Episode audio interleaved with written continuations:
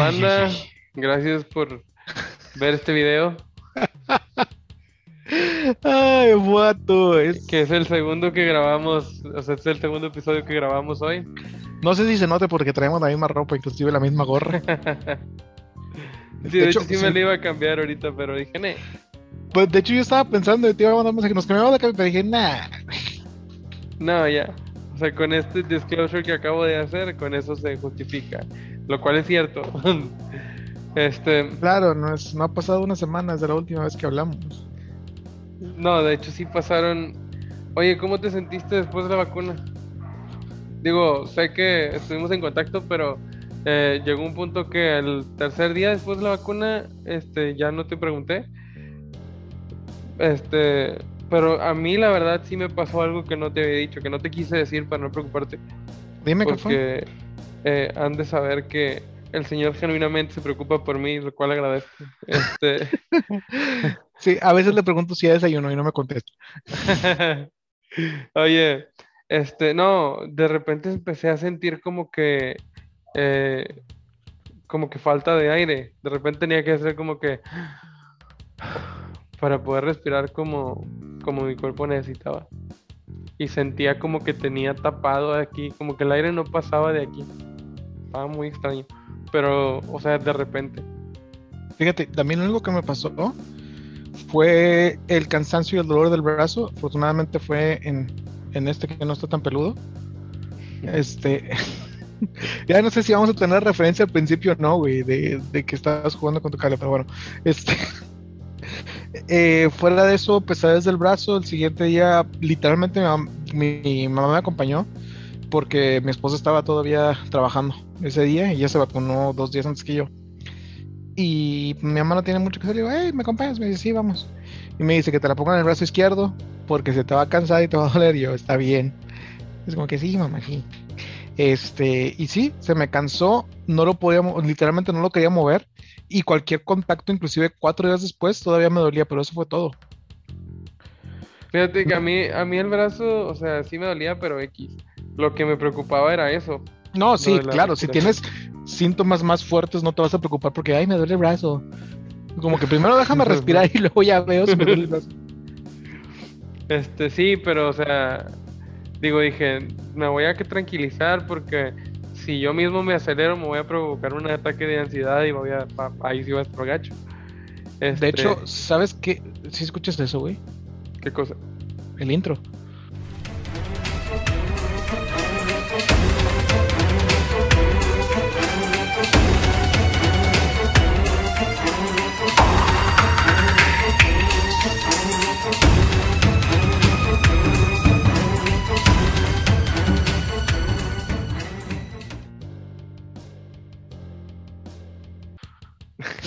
nice.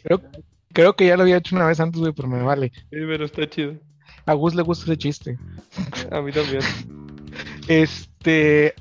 ¿Qué te iba a decir? Oye, pero. Ah, no lo sé, güey. Entiendo a la gente que tiene duda de la vacunación. No sé si en tu familia hay alguien. Mi esposa. ¿Tiene dudas de vacunarse? ¿Y cuál ha sido tu relación con eso al respecto? ¿La estás dejando ser? Sí. No, o sea, no, pues es que, fíjate que si, para serte bien honesto, si yo supiera, o sea, a mí lo que me preocupa es que yo sé que ella sale y no puede cuidarse porque su trabajo es fuera. Eh, y que ella sí tiene contacto con gente y demás, y dinero y así. Este, eso es mi preocupación. Este, pero si yo supiera que yo no estoy en riesgo ni, ni por su culpa, yo no me hubiera vacunado. Digo, no sé qué tan responsable sea subir un video hablando de. No, no, no, o sea. Vacunado, pero. Es que es este completamente algo real. O sea, mi, mi. Mi padre está completamente en contra de la vacuna y es una persona mayor. No tiene ninguna complejidad en cuanto a casos. No tiene diabetes ni nada por el estilo.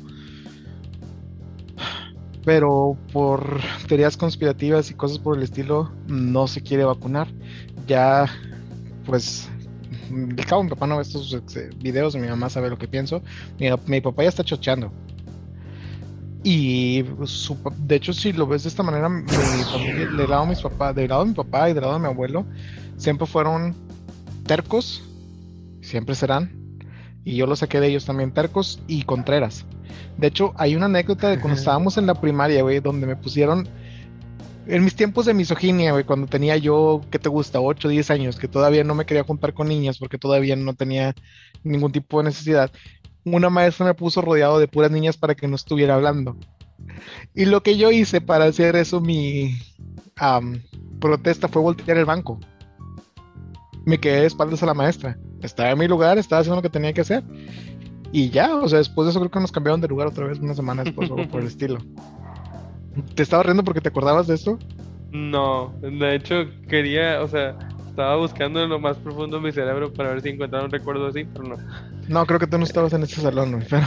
Eh, no, me reí porque dijiste que no tenías necesidades todavía de, de conocer mujeres. Este... Vato, cuando estás en esa edad, mi esposa alguna vez se lo, se lo comenté, eh, de que ella me dijo de que no, si fuera niña, este, yo te tiraría el pedo. Y yo, si yo fuera niño, tú me darías asco. Y se rió porque entendió el punto de lo que quería hacer. Pero, o sea, tenemos ese tipo de relación.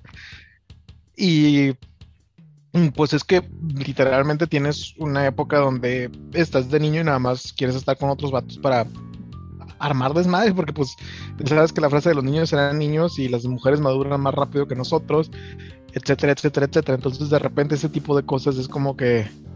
Sí, es por eso que si tengo un, si tengo descendencia quisiera que fuera un niño. Porque los niños son como cavernicolitas, ¿no? Así que se, se caen y les da risa porque se ensuciaron. Y, y agarran un gusano y se lo comen y no les pasa nada y así. Y las niñas no, las niñas se caen, se ensucian y lloran porque están sucias y, y así. Ah, muy delicado.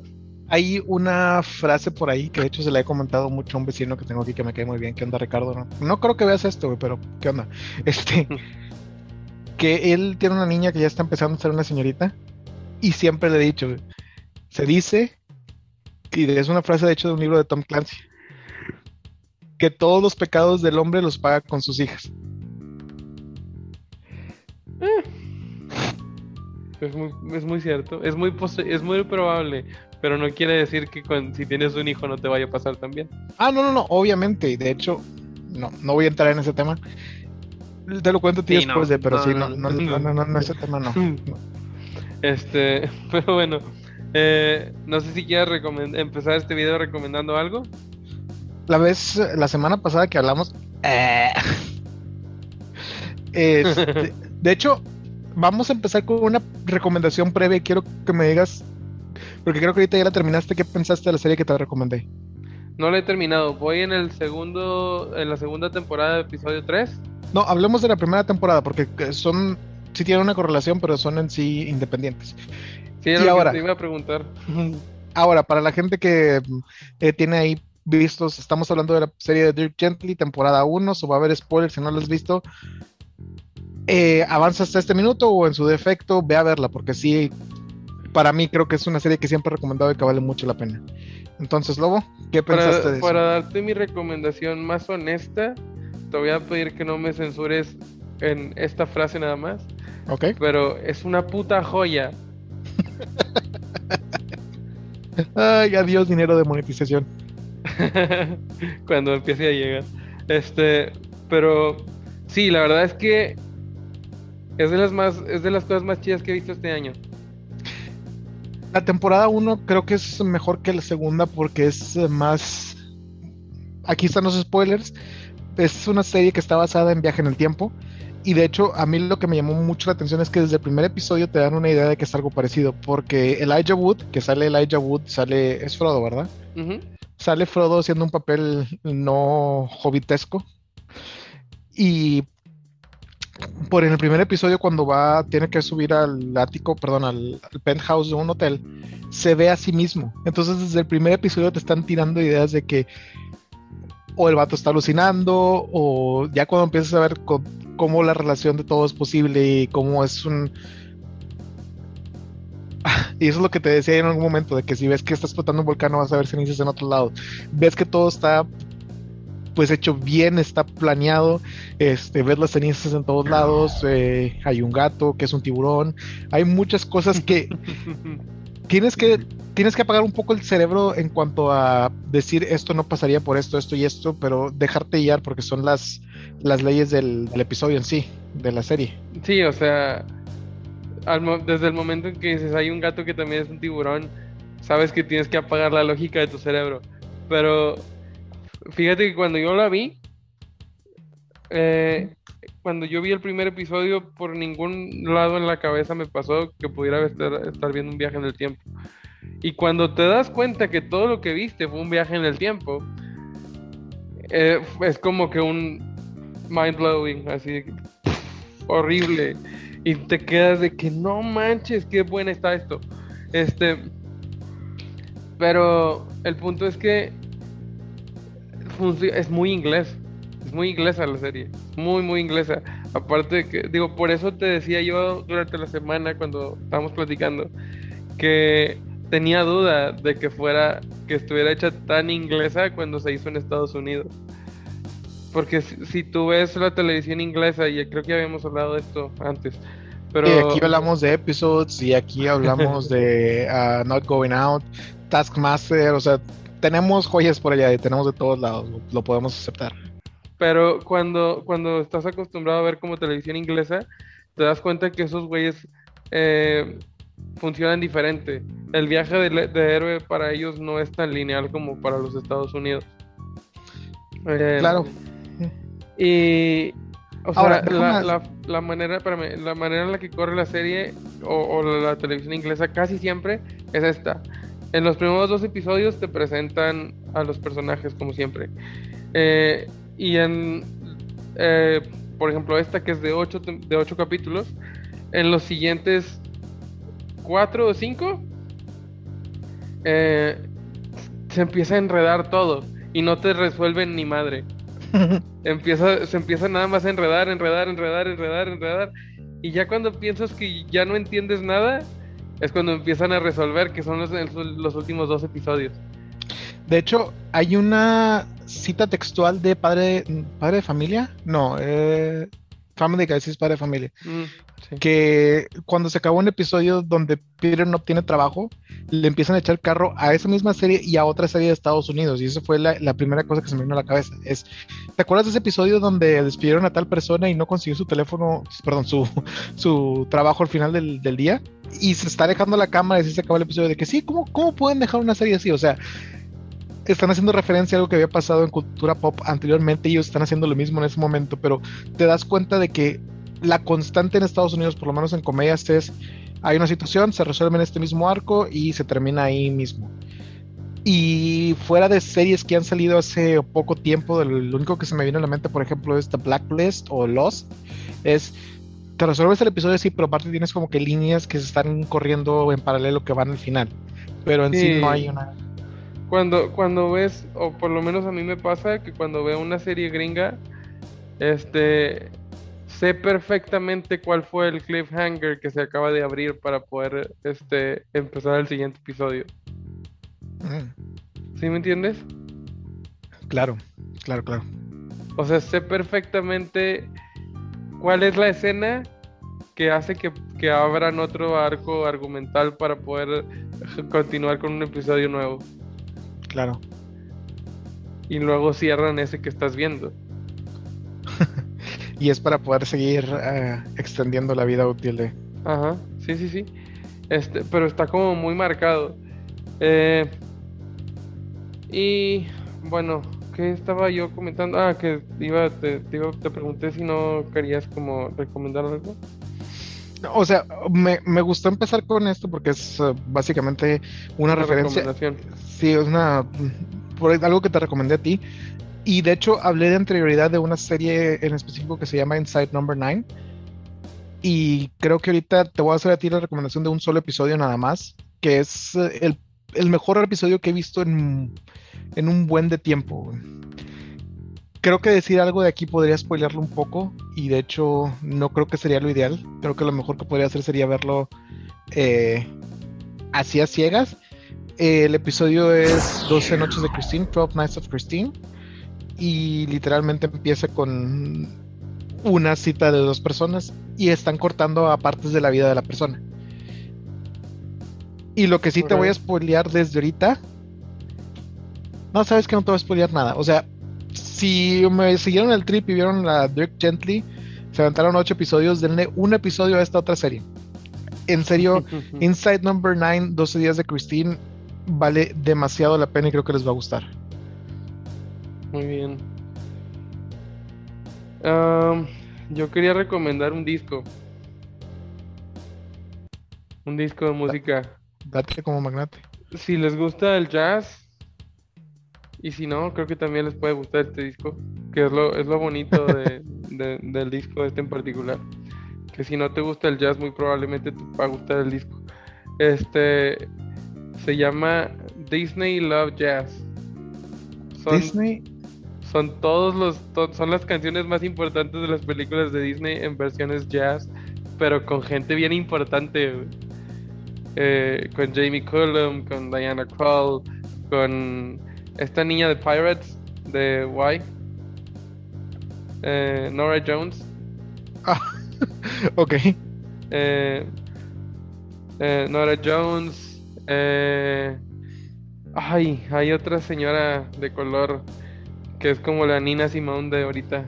Ah, ¿cómo se llama? Sí, pero si sabes quién te digo. Ajá. Bueno, ella. Ahorita me acuerdo, ahorita te acuerdas tú. Ajá no, no, no, el disco es una joya. Es una joya. Hay unas versiones. Las, dos canciones que más me gustan son eh, de la, del libro La Selva, la canción del Rey Louis. esa canción, esa canción que, de por sí ya está en jazz cuando, la, cuando ves la película. Claro. Este, y la de Los Aristogatos, la canción principal de Los Aristogatos, que también es un jazz. La de El Gato Jazz. Oye, haciendo una pequeña transición aquí, hablando del mismo tema. Eh, creo que el episodio pasado hablamos un poco de música y ahorita me gustaría entrar un poquito. Pero te voy a hacer una pregunta que a lo mejor va a sonar un poco rara, pero pues quiero escuchar tu opinión. ¿Tienes alguna lírica, alguna verso, alguna frase que se te haya quedado muy grabada de alguna canción? Pues últimamente escuché, bueno, es que siempre traigo de moda, no de moda, pero siempre encuentro algo nuevo en Oasis o, en los Beatles. Pero traigo ahorita como muy presente, no es una frase, pero toda la letra de Rocking Chair de Oasis.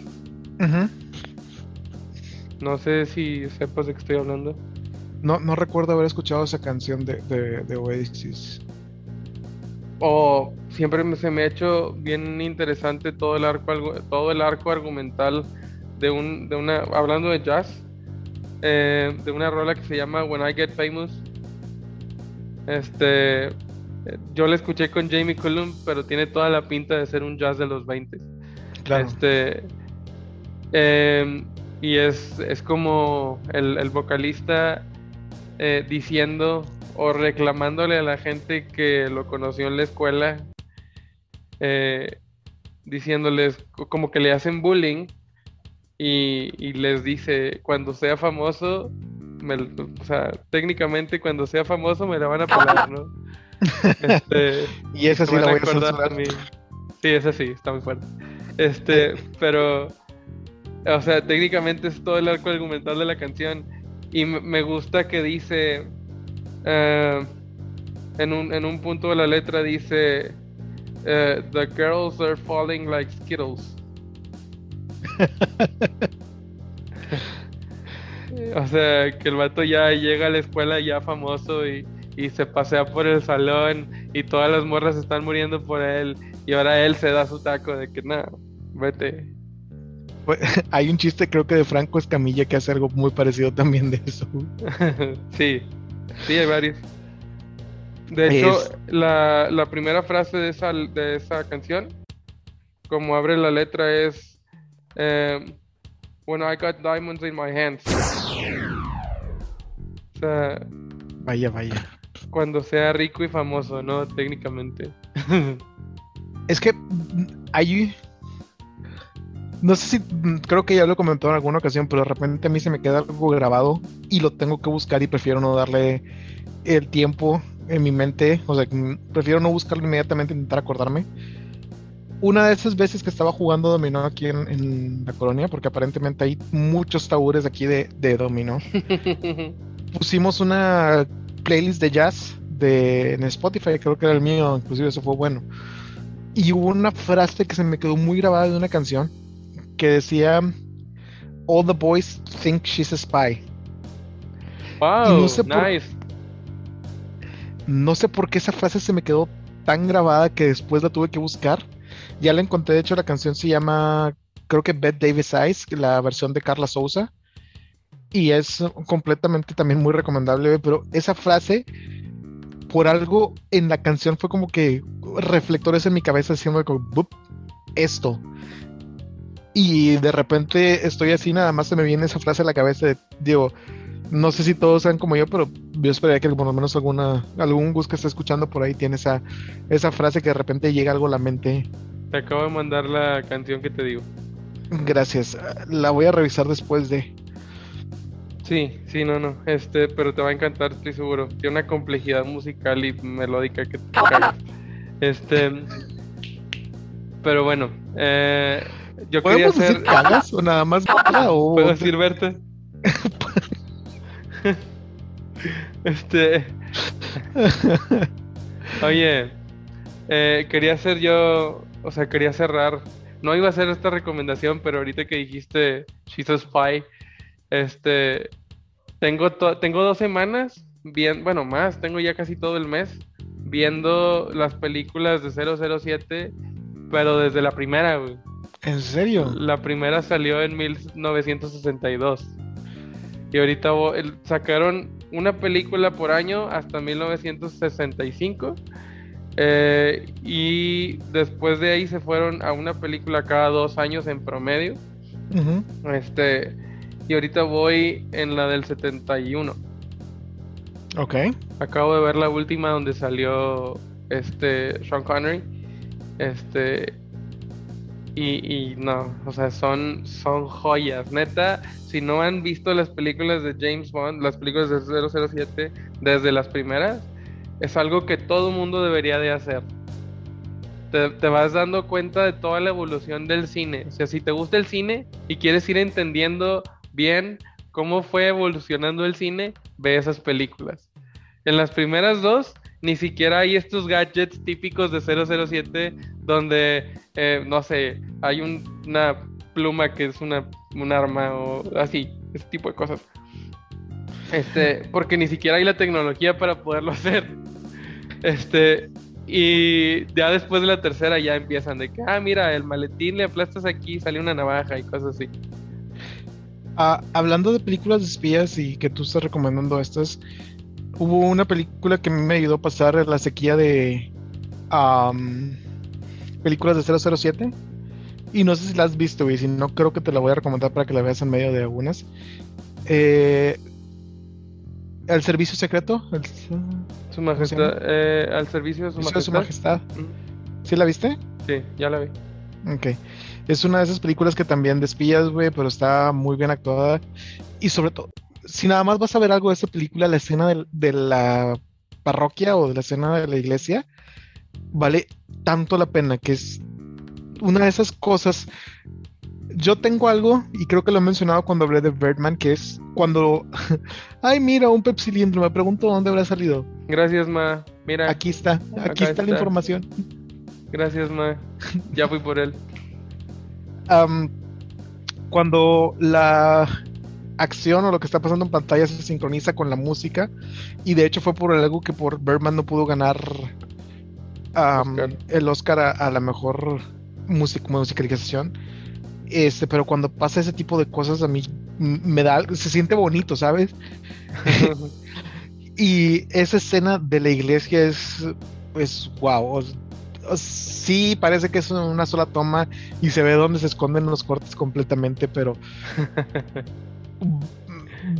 me, hizo tener una sonrisa en la cara. Y mira, Hay otra película, güey, que no sé si tú la has visto, y esta sí es una recomendación que, que a lo mejor ya hice, güey, donde pasa mucho eso, y fue una de esas películas que yo me enteré que estaban haciendo quién era el director, y la fui a ver con mi esposa sin saber, sin que ella supiera nada, y yo nada más, sin haber visto el trailer ni nada. Nada más sé, es esta película, es este director, y está pues, centralizado con la música. La película se llama Baby Driver. No la he visto. ¿No la has visto? No. No veas el trailer, nada más vela. La puedes ver con tu esposa y créeme que los dos van a estar a la orilla del asiento. Te mando ahorita si quieres un um, link legal donde la puedes comprar y la puedes ver en tus tiempos libres. Muy bien. No Oye. tan sospeso, güey. Eh, te voy a decir, esa peli es que también me he estado haciendo muy fan de 007 y le digo a mi esposa que eh, los ingleses tienen como esta tradición de hacer bien las cosas de espías, de hacer bien muchas cosas, pero entre ellas eh, los espías, digo, hablamos de Sherlock Holmes, Dirk Gently, 007, o sea, como que cada vez que hay un espía inglés involucrado es como que una joya siempre. O sea, que la gente Eh, eh. Paul, Johnny English. Johnny English. o sea, no hay una gente, no hay, no hay un espía inglés malo. Este. ah, hay otra serie por ahí que también es de espías que se llama Al Service de la France. Está francés, obviamente, está en Netflix. Es una serie original de Netflix. Pero tienen una dinámica muy interesante y algo que me llamó mucho la atención. Y esto es creo que lo mejor que he visto, güey. Es. Se mueren personajes normalmente. De que se muere este personaje. Y aquí viene un poco de, de mi backup nerd. Normalmente cuando se muere alguien jugando Dungeons and Dragons es como que, bueno, te moriste, haz un nuevo personaje y vuelve a empezar. Júntate con nosotros en este momento. Hicieron algo muy parecido. Se muere el personaje y el actor regresa con otro rol completamente nuevo no y haciendo nuevas caracterizaciones, güey. Qué chido, ok, qué trabajo actoral tan impresionante también. No, no, no. Ah, discúlpame, pero ahí va otra vez, güey.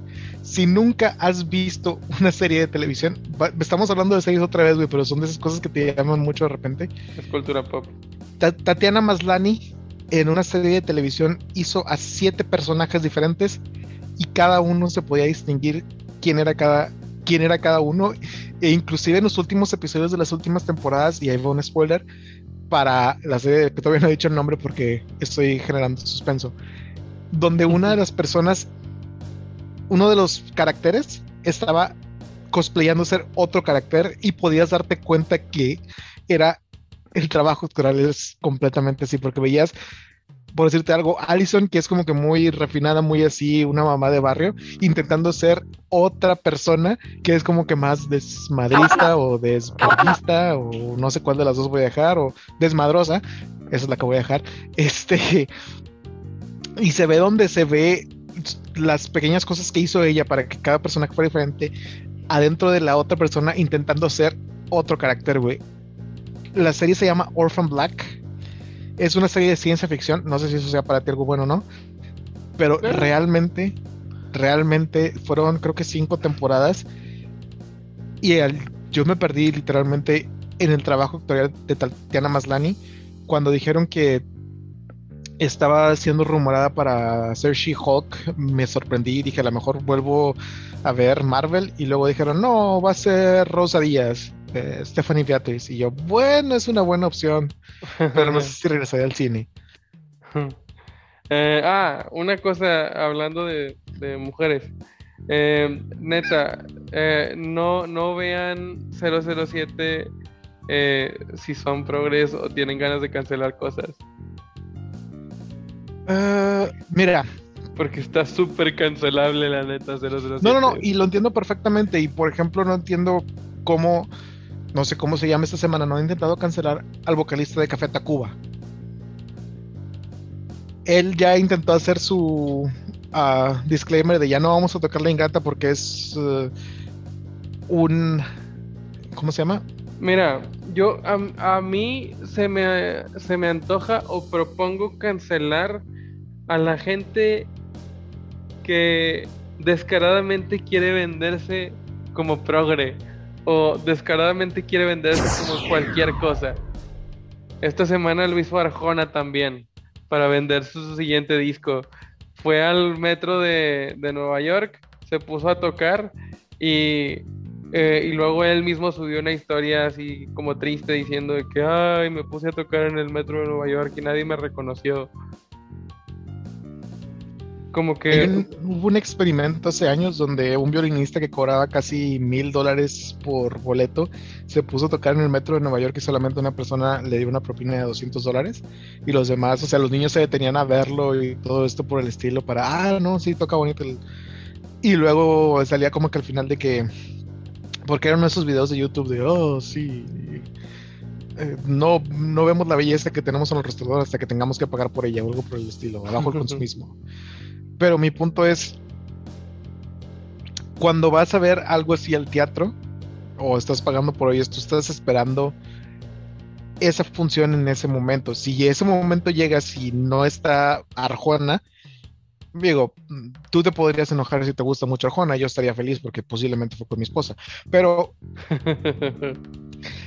O sí, si llegas a ver a Pitbull y de repente nada más es, eh, no está Pitbull y nada más están sus actos del principio, yo estaría feliz. No sé quién fuera a ver a Pitbull a la final sería. Pero, o sea, mi punto es. El contexto importa mucho. No, pero es que a eso, es a lo que voy. O sea, te haces el sufrido adrede para que puedas empezar a generar promoción para tu disco siguiente. ¿Sí me entiendes? Eso es, lo, eso es lo que no me gusta, güey. Que, vaya a Nueva York y toque gratis eh, es una de las 366 cosas que me valen madre. Pero, este... ¿Cuándo, cortaste tu lista tanto? Soy un tipo de intereses limitados. Este. Sí, no, y este, en la parte donde me vale madre, llegamos al millón setecientos cuarenta y cuatro. Oye, ¿qué te iba a decir? Ah, eh, o sea, lo que no me gusta es que sea una eh, un intento de venta descarado. Siempre he dicho que el peor vendedor del universo es, es con el que te das cuenta que te está vendiendo algo.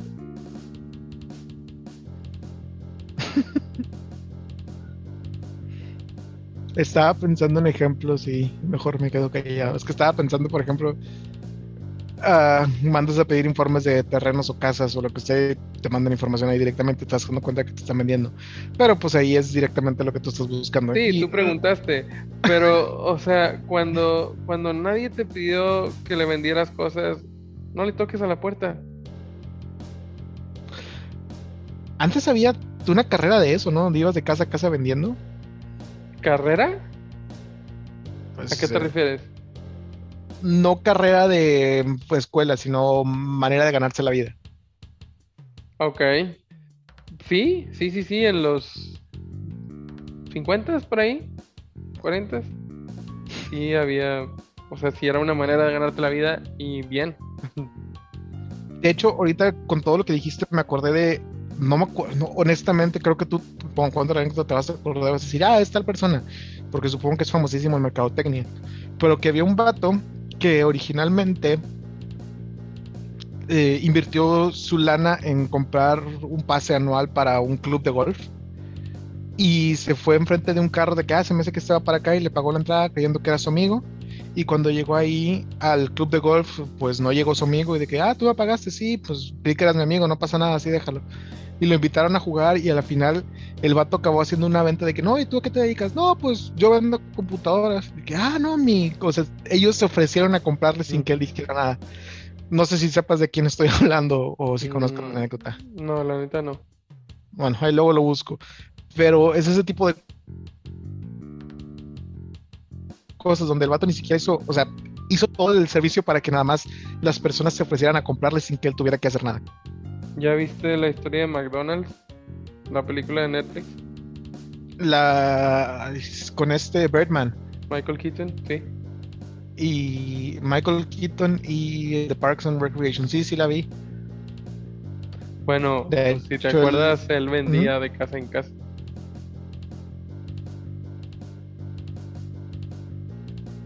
Sí, que se quedó completamente sorprendido cuando le dieron su comida en menos de dos minutos, ¿no? Sí. Este. Qué cosas. qué Pero- cosas. Bueno, ¿se acabaron las recomendaciones? ¿Te llegó el video del, del meme? Te- sí, creo que ya. Eh, ahí te paso si quieres la lista después para que lo puedas buscar. Te va a pasar ese episodio y el nombre de la serie. Yo como siempre cuando recomiendo algo y si confían en mí y si me he ganado su confianza es véanlo sin saber qué pedo. Véanlo sin, sin información previa, sin ver trailers ni nada.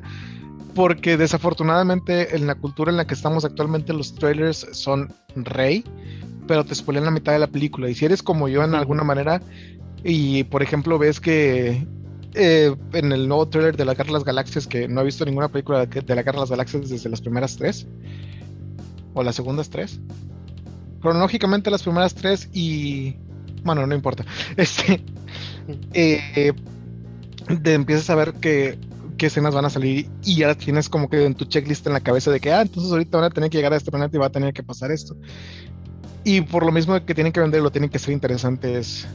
No, y hay veces que el que hace el tráiler es un tipo venido del infierno y te pone en el tráiler lo único que está chido de la película.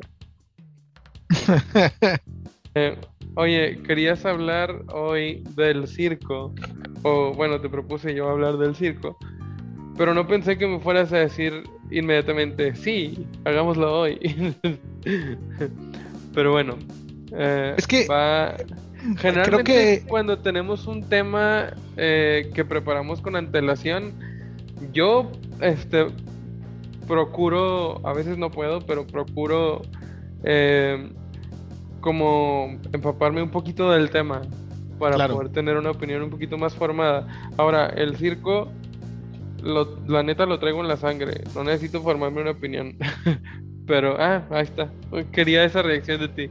Pero eh, ahorita te explico por qué digo que lo traigo en la sangre. Eh, ok. m- mi abuela, la mamá de mi papá, de hecho Ajá. había una, había un chiste recurrente en el matrimonio de mi abuela y mi abuelo, papás de mi papá. Este, que mi abuela, a mi abuela, toda la familia de mi abuela es, eh, vienen del circo. Y, y mi abuelo era un ranchero así bragado con sombrero y pistola hasta el día que se murió. No murió con botas porque murió jetón. Pero, pero sí, o sea, siempre el sombrero, guayabera y botas. Y la pistola en el pantalón. Este. Eh, y, siempre le tiraba carro a mi abuela de que sus, sus primos. eh, pues, tipo, eh, estamos hablando de la opinión de un señor ya grande y que se creció en un rancho, ¿no? Este, pero siempre le tiraba carro a, a mi abuela de que sus primos eran jotos porque se maquillaban, eran payasos, güey. Oh, wow. Este, que era una manera que, era una manera de maquillarse porque eran pañales, pañales, ¿no? Este, ahí esa sí quítala. Eh, No, no, no, no, no, no, sí está bien, no te preocupes, yo me cargo. Lo chistoso fue que con los años a mi abuelo le salió un primo travesti. Y ahí se Ya. acabó la broma. Ya dicen que, que, que el que para el cielo escupe le cae en la cara. Este, O lo que más de querer en tu casa lo has de tener. No me acuerdo. ¿no te acuerdas que yo generalmente no lo decía porque cuando lo decía me llovía carro, pero no sé si te acuerdas que yo comentaba que un payaso famoso en Monterrey era mi tío, Sancudín. No. ¿Te acuerdas de un payaso Sancudín de No, cuando éramos sí. niños? Sí me acuerdo de San Cudín, pero nunca recuerdo que lo hayas mencionado. No lo mencionaba con, con mucha insistencia porque siempre me llovía carro cuando lo mencionaba. Pero, pero sí. Este. Y digo, cuando te propuse, cuando te propuse este tema, mi plan era conseguirlo para hablar con, para platicar con él. Pero bueno, Podemos hablar con él cuando tenga la oportunidad, pero sí, igual y sí. es que busqué los come- Sancu- San Cudín en internet y me salió primero un zancudo, güey, porque no, o sea, sé Sí, que no, o sea, era, era famoso localmente nada más. Y si te vas a los lugares más recónditos del internet, a lo mejor y tampoco lo encuentras. No, no, los lugares más comunes del internet, porque el internet se supone que es global. Pero no, después de nada más ponerle de que no, si quiero decir zancudo y no quiero decir zancudo, sí aparece. Ahí está, ya lo encontré. Sí, yo también. Mira, hace siete años. O sea, no estaba tan retirado como pensé. Este, bueno, el punto es que. Este. Hoy me entero. mi, mi abuela me. Me apasionó por el circo, güey. Sea, siempre que había circo íbamos, nos llevaba a mí y a mis primos, pero yo creo que al que genuinamente más le atraía el circo y los animales y los payasos y ese tipo de cosas era a mí. Este, siempre me reservé como que varios, varios puntos de mi personalidad, porque como decía Franco, ¿no? O sea, eh, gordo, ñoño y, o sea, gordo, nerd y, ¿cómo decía? Sí, no.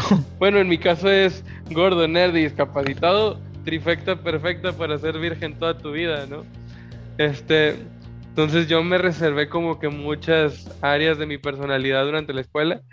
Este, por eso no me sorprende que no sepas.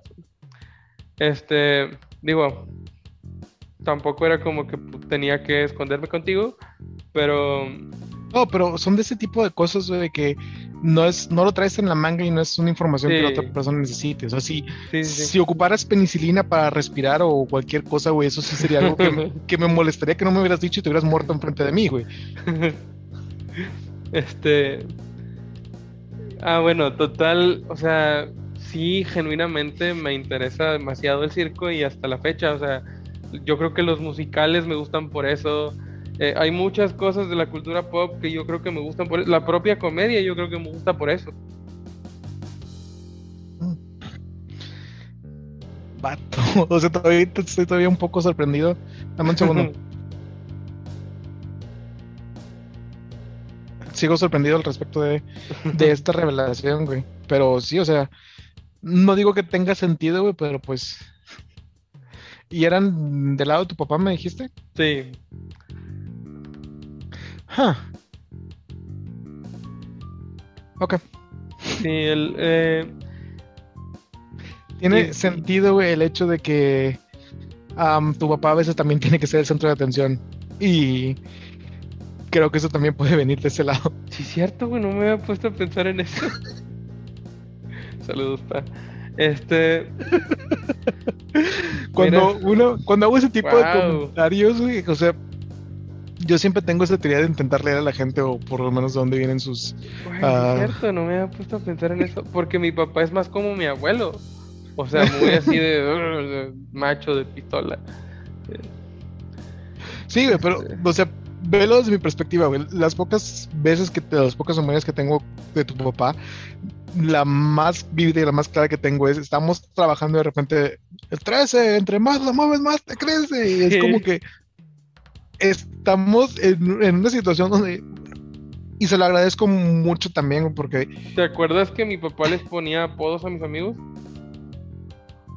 me acuerdo de una vez de una fiesta de tu cumpleaños que estábamos jugando fútbol y que creo que sí le salieron algunos, pero no activamente. Sí, o sea, siempre lo hacía. Pero es, es muy atinado para poner apodos. Una vez yo tenía un amigo que usaba las patillas hasta los cachetes. Este. Y. Y llega con. O sea, llego. Llego yo a la cocina y en la cocina estaba mi papá.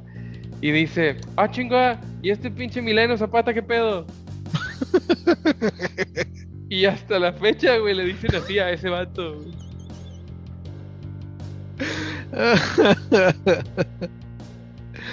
Ay, güey. No me acuerdo si tu papá alguna vez me puso un apodo, creo que no. No, a ti no. No, pero a, a Gerardo Morales, no, a Gerardo Martínez le puso un apodo. A Pancho, le- bueno, Pancho, Pancho, Rubén y Luis Gerardo se juntaban mucho conmigo también. Este, y a Rubén y a Pancho, que estaban bien chaparritos, les puso apodos. Aparte, Pancho era pelirrojo, chaparrito, extremadamente blanco, o sea, estaba demasiado fácil ponerle un apodo. No voy a intentar adivinar, Pancho, si nos estás viendo, un saludo. Un saludo. Este, no, pero al punto es que, o sea, si acostumbras a el centro de atención, nunca me cuenta. De hecho, eh, las amigas de mi mamá tenían como que un chiste recurrente que ellas pensaban que era el hilo negro en la comedia, pero decían, ay, eh, Luis nos hace reír, o sea, mi papá, de que nos hace reír y, y ella, o sea, mi mamá, nos vende las, las cremas para, para quitarnos las arrugas. y yo, ay, mira, qué ingenioso Oye, tu qué- comentario. Qué, qué buen dúo, entonces. Este. Iba a hacer otro comentario. Eh, se me fue por completo, güey. Después de, de eso. Lo que... Dime, dime, dime, dime. No, no, no, eso- por favor, continúa. No, no, no, yo iba a entrar en el tema, pero dime. No quiero que te quedes con el comentario a la mitad. No, no, no, es que estaba pensando entonces que, o sea, tú- si a la final somos una mezcla de todo lo que venimos de arriba, güey, genealógicamente hablando, tu papá sigue siendo como que la figura, este, oh, sí, machete y Sí. pistola aquí en la mano. Sin embargo, todavía tiene las cualidades de, de su mamá, que todavía trae la sangre ahí en el circo, como tú lo mencionabas. Este, y no fue tanto el extremo, pero por lo mismo es. En su casa, yo supongo que había mucho tipo de ese tipo de diversión y eso lo trae él consigo mismo. Sí, y fíjate que también, o sea, le gusta mucho cosas que le gustaban a mi abuela. Eh, mi abuela, el cine, el cine, eh, la época de oro del cine mexicano, le encanta, le encantaba. Y a mi papá todavía le encanta, todavía prefiere eh, películas de, la época del cine de oro del- de México que, que a lo mejor una película nueva. No, y de hecho, creo que tú se lo mencionaste. De hecho, hazme un favor, güey, recomiéndale la serie de Dirk Gently a tu papá para ver qué piensa después de. Porque tú dices que siempre cuando ves que una serie es buena es porque tu papá la estaba viendo, güey. Ah, sí, cierto. Sí, no, sí. Eh, y pues digo, mi papá estudió criminología y fue policía muchos años, entonces, o sea, siempre como que también tiene, tiene como esa facilidad de Oye. los detectives y ese tipo de cosas. Que mi No, no, abuelo, mi abuelo era policía, por eso siempre andaba armado.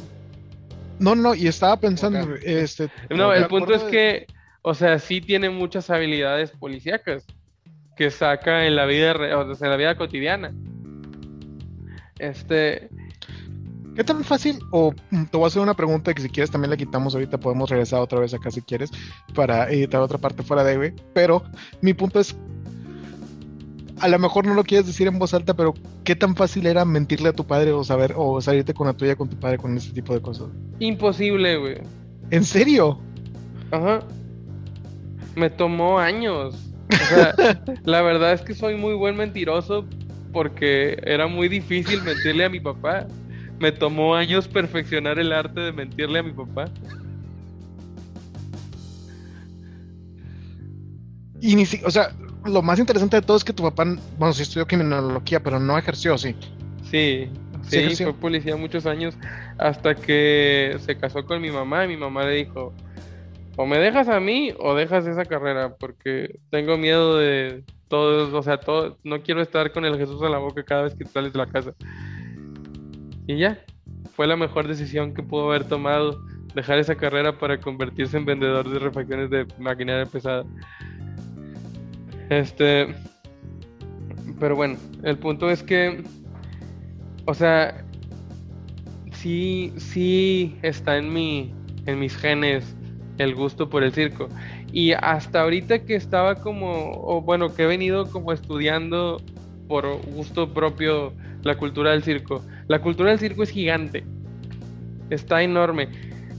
La mejor película que he visto que te, que te retrata la cultura del circo, que la retrata bien, es The- El Gran Showman. Supuse que ibas a decir eso y esperaba que no fueras a decir eso, porque es un musical a la final. Es que no te gustan los musicales, ¿verdad? No, Pero me- tengo sí como que gustos muy específicos en cuanto a musicales. Y si me gusta musical me encanta, güey, pero a lo mejor es porque crecí con algunos de ellos. Pero Hamilton, por ejemplo, no sé si es Lin Manuel Miranda o Sí, el es. hecho de que el tema no me está agarrando. De hecho, vi Ah, también o intenté ver. In the Heights, que es como que una versión más mexicanizada algo por el estilo. genial. No me acabó de agarrar, güey. Y creo que son las canciones en sí que no, no son para mí o no están, no están hechas para mí. Pero, por ejemplo, Avenue Q, no sé si lo conoces. Sí. Ese sí me agarró por completo, no sé si era por el hecho de que había marionetas o que era Plaza Sésamo. El que no he escuchado y que quiero escuchar es el de Book of Mormon. Ah, no lo he escuchado y que siento que te va a gustar. Siento que trae, o sea... Es humor tipo South Park. Es de los creadores de South Park al final. Pero, pero ahí te va, güey. A ti te gusta, ya habíamos hablado de esto, a ti te gusta el humor muy matemático. o sea, no te, no te gusta el humor así simplón o... Es que también, te digo, o sea, la comedia, esa comedia me gusta porque por el circo, güey. No, no, no. Y por ejemplo, pues, Vato, tú mencionaste, tú tienes línea genealógica del circo. Mi familia y mi madre son tres generaciones de maestros. Ahí están las matemáticas. Mamá era español, pero sí, es mínimo esa estructura y esa manera de continuar eh, al respecto de. Y fíjate, lo, que se me hace más como ah, increíble es que cuando empiezas a estudiar el circo te das cuenta que los payasos en México no tienen una como una, una regla que seguir al maquillarse. Cuando tú estudias la, historia del circo te das cuenta que hay cuatro tipos de payasos. Em, el cara blanca, el vagabundo, el vagabundo era Chaplin pero sin, sin maquillaje.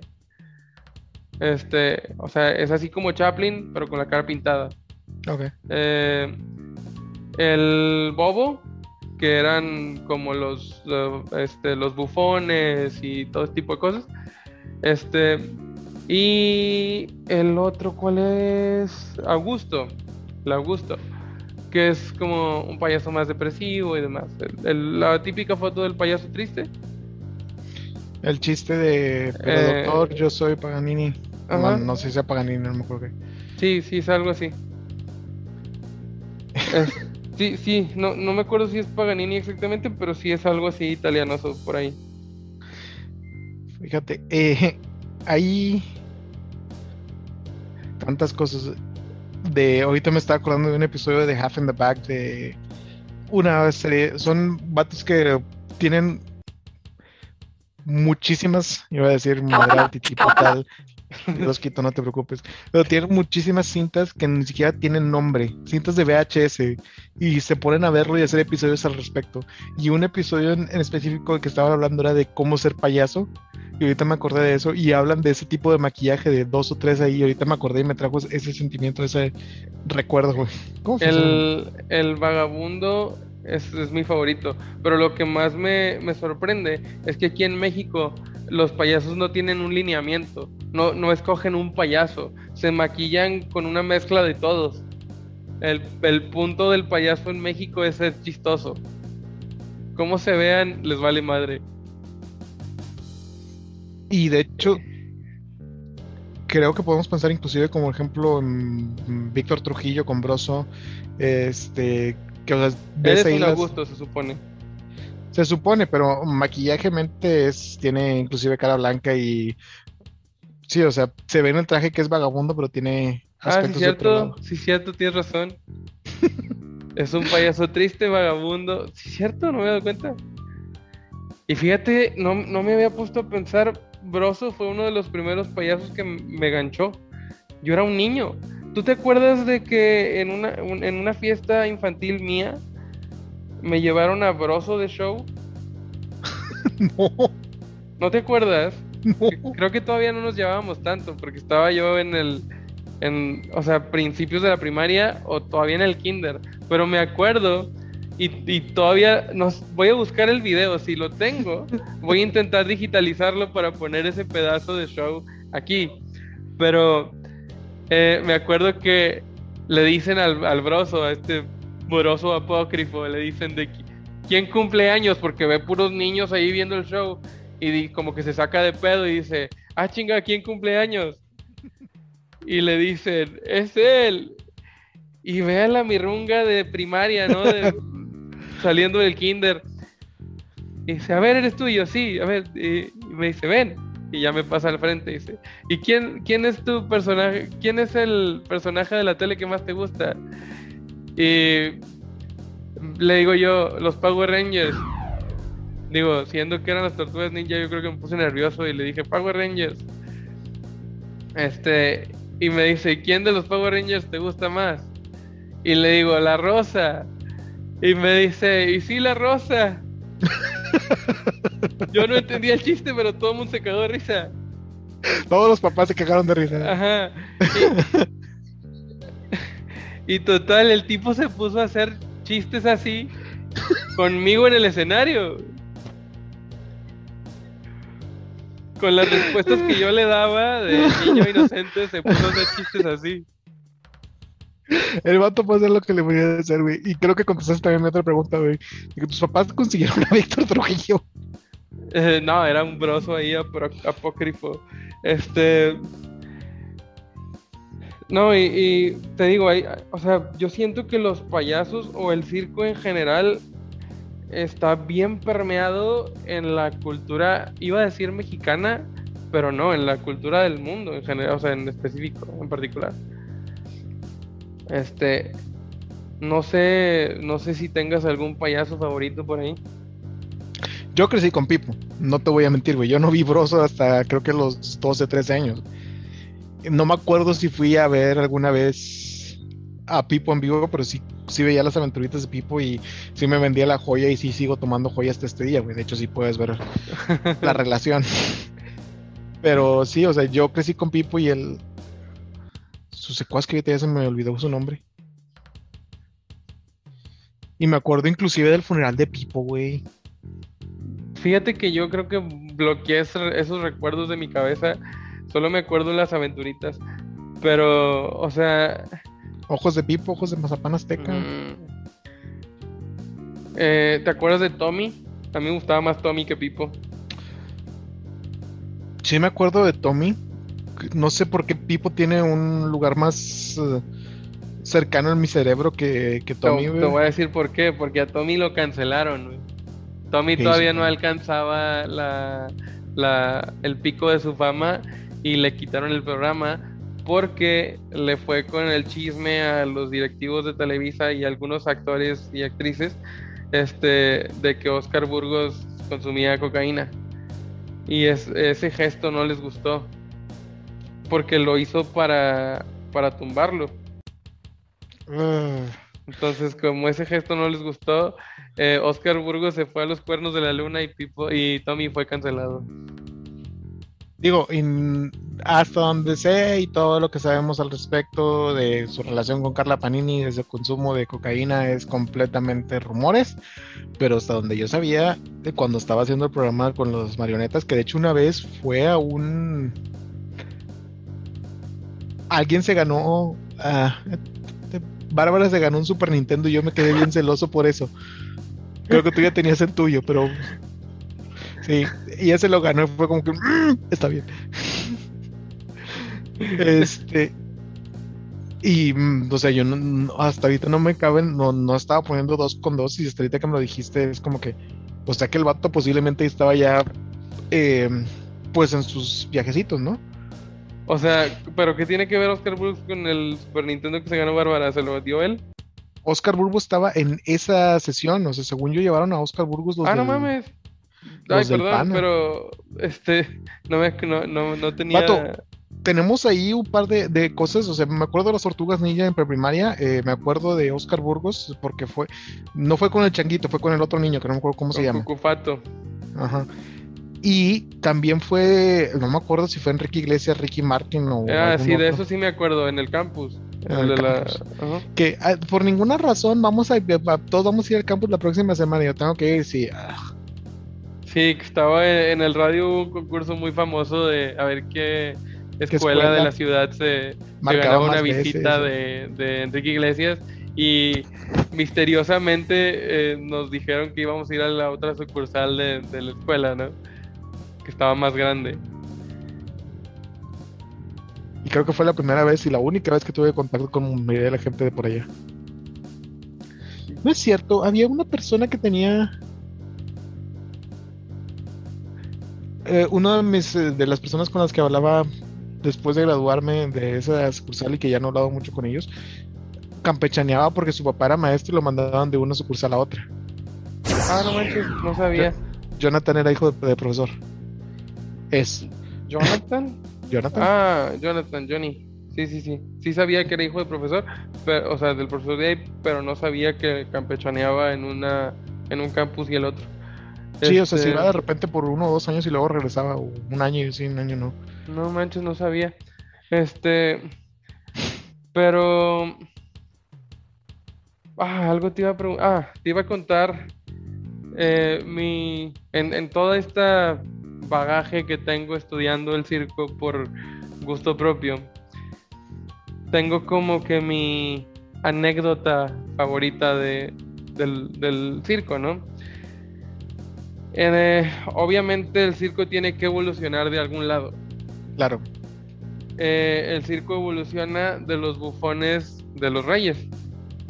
Eh, llega un punto en que les hacen sus carpas para poder meter gente y cobrarles y demás, ¿no? Este, pero antes de eso estaban los bufones. El bufón era el único que tenía el derecho o la posibilidad de hacer de, entrar y salir del reino como le, le placiera o le hubiera parecido conveniente, ¿no? Eh, en una de esas hay un bufón que ahorita se me va el nombre, pero el nombre sí es conocido. Este, pero le dicen, si mañana no haces reír al rey, te van a cortar la cabeza. Porque para esto, si eras el bufón del reino, era porque no eras bueno para hacer otra cosa, no eras bueno para ser guerrero, para ser este granjero, para otra cosa, no, no servías para otra cosa. Entonces, lo único que tenías, tenían esas personas como, como, posibilidad para sobrevivir era enseñarse a hacer reír. Total, el tipo entra a la corte real sin aviso y el rey estaba de pie todavía, estaba fuera del, estaba fuera del trono. Entonces, este tipo, eh, el, show estaba por empezar, pero este tipo eh, entra a la, a la, sala real. Antes de unos minutos antes de y el rey todavía no estaba sentado. Entonces, eh, ya ves que usaban capas y cosas así muy, hasta cierto punto femeninas. Este, este tipo llega y le agarra el trasero al rey. Y el rey voltea extrañado y todo el mundo así de... Y le dice este bufón, disculpe su majestad, pensé que era la reina. Lo hace reír y se salva. Suena a algo de las mil y una noches, no sé por qué. Eh, digo, posiblemente lo sacaron de ahí. Eh, o sea, de, a las mil y una noches se lo llevaron de ahí. Y hay otro que en la cultura hay una tribu, una tribu de indios, no me acuerdo si son, creo que son centroamericanos, pero no me acuerdo específicamente de qué país que fíjate, hasta, hasta dónde entendían ellos, desde hace cuánto se entiende que hacer reír tiene una, ventaja.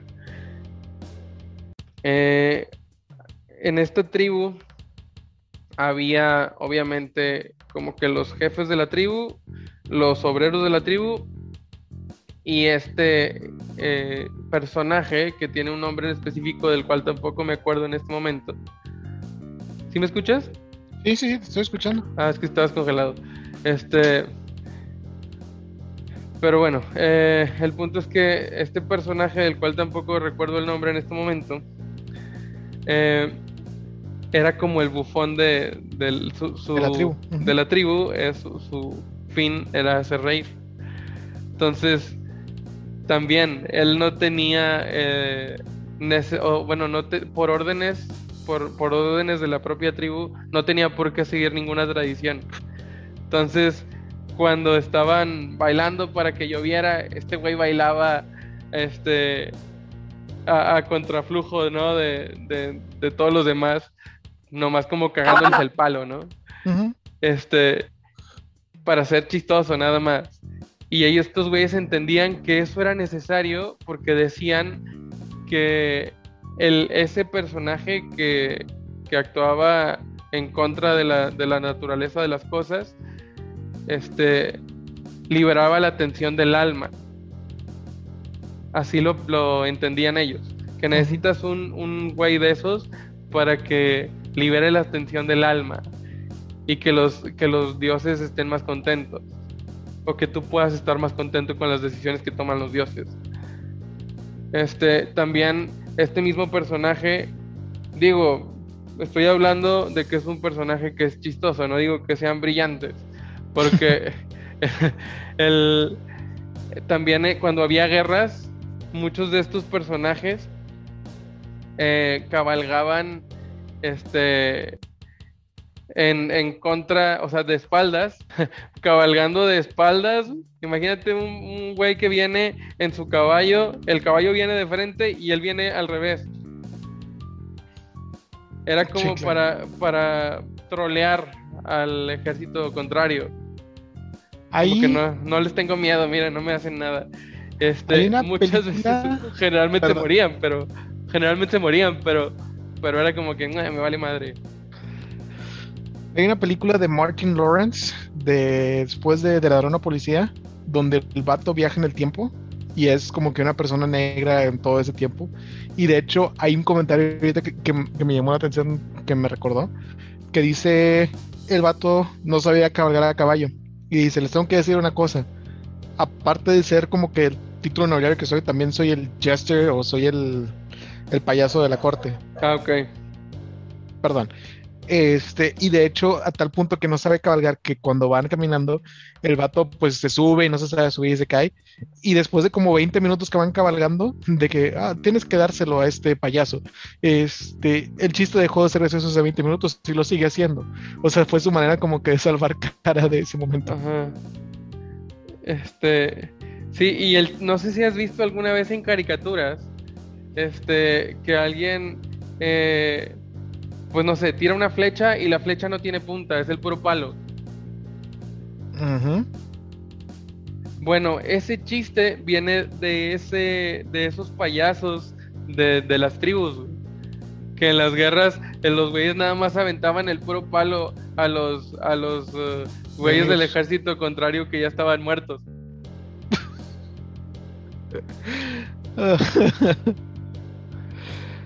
ah, esas cosas que, son como que el absurdo, ¿no? Sí, o sea, el absurdo, uno cree que, se acabó en Chaplin o que lo inventó Chaplin o, ¿sí me entiendes? No, o sea, es una es, es tradición. Ay, güey. Y los payasos siendo tan populares que uno llegó a ser presidente de México. ¡Wow! ¡Qué buen cierre! Este, mira, ¿qué te parece si la próxima semana seguimos hablando de esto y ver si podemos traer un invitado especial? Y si no, pues hablamos un poco más de la evolución, porque creo que este es un tema donde tú tienes mucho tela donde cortar y yo me puedo, este, pues letrar un poco más. Sí, técnicamente nada más hablamos de los payasos, faltan un chorro. Sí, no, y, y de hecho creo que en el siguiente podrían tener aquí para que vean la opinión de, de Lobo en cuanto a la remoción, removisión, cancelación de animales, remoción de animales en cuanto al espectáculo, este, cosas que se llaman circo que no necesariamente lo son, como son el Cirque du Soleil, son un espectáculo, pero no sé si lo llamaría circo. Y cómo está ahora de esto. Entonces, si nos quieren dar el placer de su atención en la próxima semana, podemos hablar de esto. Por el momento nos vamos a retirar y espero que tengan un excelente día. Y si es un mal día, por lo menos espera que sea corto. Thank you.